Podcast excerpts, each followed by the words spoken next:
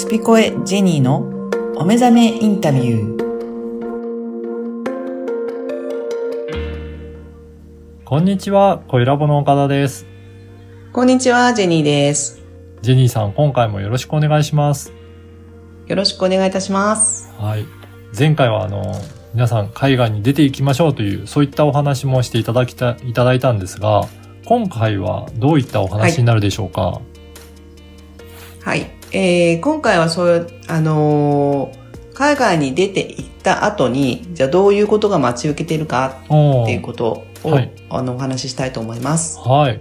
これもやっぱり気になると思うんですが、実際にジェニーさんは、あの、もう月に1回ぐらい、あの、いろいろとい言っていらっしゃると思うんですが、どうですかね？どういった感じでしょうか、そうですね。あの、こあの海外に行かれた方で、うん。あのーまあ、生活していた方はわお分かりになると思うんですけれども、はい。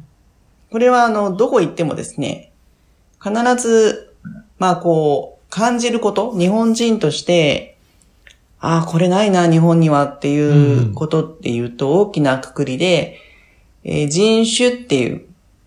こと、と、宗教はい。っていうものが、あのありますね。うん。た例えば、こう、まあ、ホームステイするにも、えー、純粋なその国の人たちなのか、はい。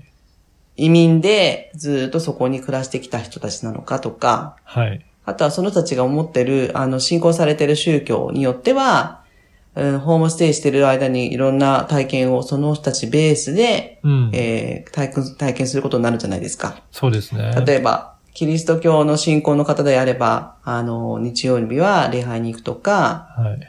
そういう、あの、行動を共にするっていうことが、その、うん彼らのベースに、えー合わせるってことですよね。はい。なんで、これも一つの経験だって言って、あの、ホームステイするっていうことだと思うんですけれども、はい。なんかあの、そういったことが、プラスに感じられるのか、うん。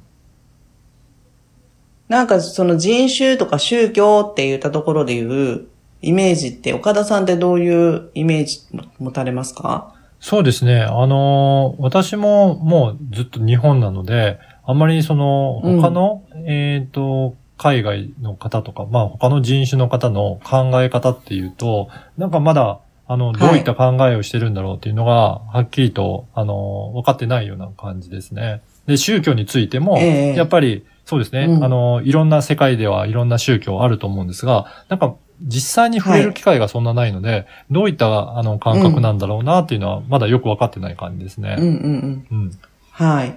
なんか人種宗教っていうとイメージ的にはちょっとこう暗い感じうんもあるじゃないですか。戦争とかも分かり合えない部分とか。そうですね。そういったところもありますよね。そうですよね。そういったところにつながるっていうところのありますよね。うん。で、日本人は特に日本人の中で育ってるんで、うん。その部分が分かれ、分からないですよね。はい。はい。なんで、ちょっとこの、えー人種宗教っていうのがうんハンデになるんじゃないかなって思います。そうなんですね。うん確かに日本だと、うんその国境も、まあ島国なので、他のところと国境を接してないので、そういった意味だと、はい。他のヨーロッパとかだと、本当に、えー宗教だったりとか人種っていうのは大きく、もう日常的にも影響してるんじゃないかなっていうのは感じますね。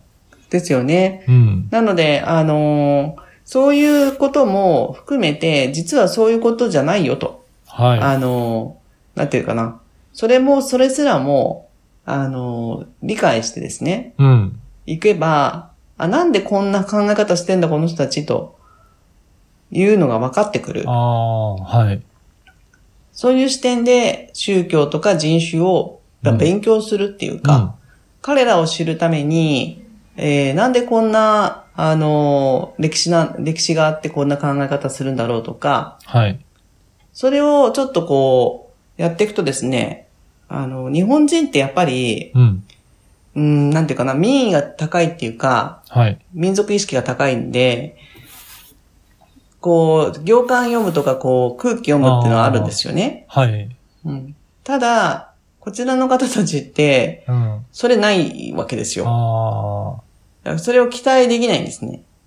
そういうことなんです。だからこう言ったらこういうふうに思わないっていう、そうそうそう。うんうん。言ったそのものっていうことになるんですね。そうですね。そのまま、うん。そのままをやるっていう。はい。だし、なんか、不得意もあれば、得意もあるじゃないですか。そうですね。日本人よりも長けてる身体能力だったり、はもちろん適正能力ってすごいと思うんですよね。あの、日本人は閉じちゃってるけど、い。うん。いろんな海外に行って自分の生活を、あの、向上させていくっていうには貪欲な人たちだから、うんあの、分かり合いたいっていうところで言うと、そのためには英語も分かんなきゃいけないし、はい。とかね。その、そういうのをツールとして、もうそれを、あの、きちんとやっていくっていう、うんそういう貪欲さっていうの、みたいなのはすごく感じるわけですよ。はい。だから、あの、よくお土産屋さんとか連れていら行くとですね、うん。まあとにかくうるさいわけですよ、こう売り込みが。はい。はい。それを、まあほとんどの人たちはちょっともううるさいなってうん思うと思うんですけども、私が何回かここに来てるときに、あ、このうるさいのもうん。人間力というか、生きる力だなと思った時があって、この人たちは売るのにすごい必死なんですよね。うん。うん。それが仕事だから。はい。はい。だから騙そうとかっていうのはないんですけども、うんまあ、ふっかけてきたりとか、うん。なんならちょっと高く買ってほしいっていう、そういう発想があって、はい。そこは騙したな、お前っていうことではなくて、はい騙される方も、うん。あの、きちんと状況をわきまえて、ちゃんと交渉すればいいものうんをしないというところで言うと、それは自分の責任なんだけれども、はい。あの、彼ら騙そうと思って売ってるわけじゃなくて、本当に高く買ってほしいだけなんですよ。うん。やっぱり本当に生活とか。だからその部分も、はい。そうそうそうありますもんね。うん。。そうなんですよ。で、そういう、なんか会話の中で生まれるものっていうのがあって、うん、これこの間ここで見たのと、あの、あっちで見たの全然金額違うじゃんとかはい。言うと、なんか、あ、バレちゃったみたいな感じで、そうですね。あのーじゃあこれもつけるからこれ買ってみたいな感じなんですよ。うんそれでも諦めないでしょ、うん。らそういうのがね、逆にもうね、なんかね、可愛らしく見えてくるっていうか。はい。それで買う買わないは別ですよ。はい。でもここまで一生懸命ってすごいなって思うんですよね。もう本当にそれだけ、だしあの、生きるためうに、すごく、もうエネルギー使ってるっていうのがよくわかりますね。そうですね。うんだからそれは、それで、まあ一つの、まあ観光であれば観光の一環として、こういうのも、あの、一つの、まあ、エンターテインメントよって思えればいいし、まあ彼らにとってはもう必死ですけども、うん。その必死さの中でも、彼らの、彼らの間でも、あいつの言うこと聞くんじゃないよとか、ああの、あそこから買わわない方がいいよとかっていうのもあるしね。あ、そういったところそういうのっていうのは、うんはい。一緒くたにここはダメとかではなくて、やっぱりそこに入り込んだ時に、ああ、そういうふうに、やっぱりみんな分かってるけど、でもあの子も、あいつもあの、生活かかってっから、みたいなので、うんなかなか言わないっていうのもあるし、うんこういうなんか、泥臭いところでのうん交渉っていうのも、実は、あの、やってるとね、楽しいし、で、日本はね、うん。やっぱ来てすぐ帰るでしょ？はい。だから時間がないんですよね。ああ。だから時間がないから、もうパパーって買ってお土産買って次行くっていう風になってるようなのが普通であるということは、はい。もう交渉もしないし、一回しか来ないからめちゃくちゃ安くして、もう叩いて帰ろうみたいなのがあるから、うん。そうなっていくとやっぱりまたこれは、あの、悲しい結果になるわけですよ。はい。僕たちこれじゃ生活できないとか。そうですね。彼彼らはいいですよね。何うん回、一回しか来ないから。うん、でもこちらとしてらは何、何人もこうやっておお友達連れて行ったりとかしてうんね。で、その、あのー連れてくるのはいいんだけども、これが、いつもこうやって安い金額になっちゃうと、生活できないっていう風になった時に、あのーそれでも、あの、努力してやってくれてる姿見るとですね、はい。あの、もっとどうにかなんないかなっていうふうに考えたりとかすることも多くなったし、逆に言うともう、ここ2、3年ずっとこうやって彼らと話したり、いろんなね、あの、よもやま話もしつつ、はい。あの、築き上げてきた人間関係っていうのがあるから、例えば岡田さんが連れてきてきたお友達だったらちょっと、うんこういうのも、あの、あるよとか安くしとくねっていう、いう信頼関係があるからこその、あはの、値切りがい。うんあるんだってことも知ってほしいですよね。うん。うん。どうす、なんか何か言えば絶対安くなるだけで来てる人たちにはちょっとそういう話をします。うんうん。うん。これは人間関係の信頼があるからこそ、あなたに対して、あの、安く提供してくれてるっていうことよと。そうするとみんな、あ、そうか、と。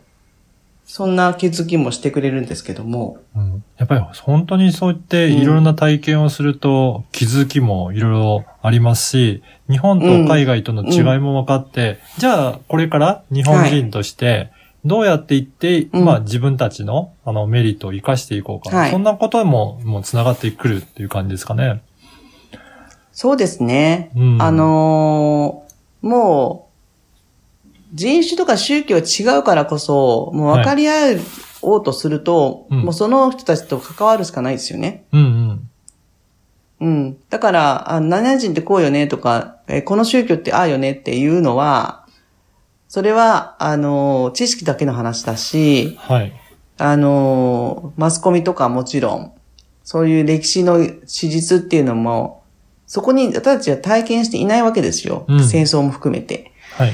そんな時に、あの、そういうふうに頭で考えて、自分の行動範囲を、えー、こう、制限するみたいな風になっていく、なっていってしまうなっていうのと、はい。じゃあ実際ここに住んで、ローカルの人たちと話してて、わかることは、結局やっぱり人は人だし、あの、私たちに持ってないものももちろん彼らは持ってるスタミナとか。ハングリー精神とか、はい。そういうものが彼らから学ぶし、私たちは彼らに持ってないものがすごく彼らからリスペクトされていて、はい。そういう風にななりたいなって日本人ってすごくあの気を使ってくれて優しいってうんいう、そういうのが本当にあの、日々ですね。うん。本当に正直に言ってくれてありがとうとかそういう感じで、あの、なんかいろんなものくれたりとかするんですよ。ああ、そうなんですね。なので、はい。私たち当たり前だと思ってやってることがすごく評価されるっていう。はい。なので、あの、やっぱり、その、前回お話ししたように、うん海外に出てみたときに、日本人という私たちの凄さが、あの、今の状態だと勝手に一人歩きしてますよね。はい。日本人自身が自分たちの凄さを知らないんで、うん。だけどそれはもう知る、知るにあたってはそこに、あの、溶け込んでいろんな人と話すこと。はい。で、難なく解消できるし、うん。人種、宗教っていうのが、実はハンデでも何でもなくて、はい。そこにある、そこにあるという存在価値っていうことがありながら、違うからこそ分かり合いたいよねっていうう発想になっていけば、すごく楽しいものだなって。そうですね。ね。インド人とお話ししてると、インドにはい。来てくださいとかね。はい。あのーうちのあの、僕たちの国来てねとかって、うん。すごいいいとこだからとかってうん。うん。いう、あの、いう話になるじゃないですか。そうですね。うん。そういうのの、なんか、繰り返しが信頼関係を結ぶし、あの、私もインド人の友達も知ってるんだとか、あっちから見たら日本人の友達知ってるっていう風になった時に、他の、じゃあ、新しい日本人を見た時も、はい。自分の大好きなお友達の日本人として見るわけですよ、日本う人を。ん。だから日本人ウェルカムとか。私も知らないインド人っていう人たち知らなかったけど、インド人のなんとかちゃんを知って、はい。あこの人もこういう感じなのかなっていうなんか想像がつく。うん。そんなのの繰り返しだと思うんですよね。うん国際的な感覚って。そういったつながりがすごく大切ですね。うん。そうですね。なので、そこで、じゃあ、本当は日本人ってどうなのとか、本当になんと、あの、インド人のあなたたちってどんな感じなのっていうところでの、うん。いろんな意見交換とか、分かり合えることとか、いや、それは分かんないとか、はい。そういうのがディベートだと思うんですよ、ディベーうト。ん。なんだけども、日本人ってディベート力ないので、はい。ないように作られてるなってまたこれも。ああ。海外に行くともうディベートの時間、まあ、うん例えば学校でディベート力をつけるような、うん。もう授業形式になってますよね。ああ、なるほど、そうなんですね。うん。そういったディベート力も、あの、すごく、まあ、国際的には大切になってくるっていうことですかね。うん、そう。で、それが結局、あの、今後、今回のその、次の回でちょっとお話ししたい、はい。あの、ディベート力をどう、はいじゃあどうやってつけたらいいかっていうことにつながっていくと思うんですけども。はい。ぜひ、また次回もはい、こういった、あのーはい海外と日本との違いから、じゃあ日本はどうして、どうやってディベート力をつけていくのか、そういったお話もはい。伺いたいなと思います。はい。はい。はい。それでは、ジニーさん、今回もどうもありがとうございました。ありがとうございました。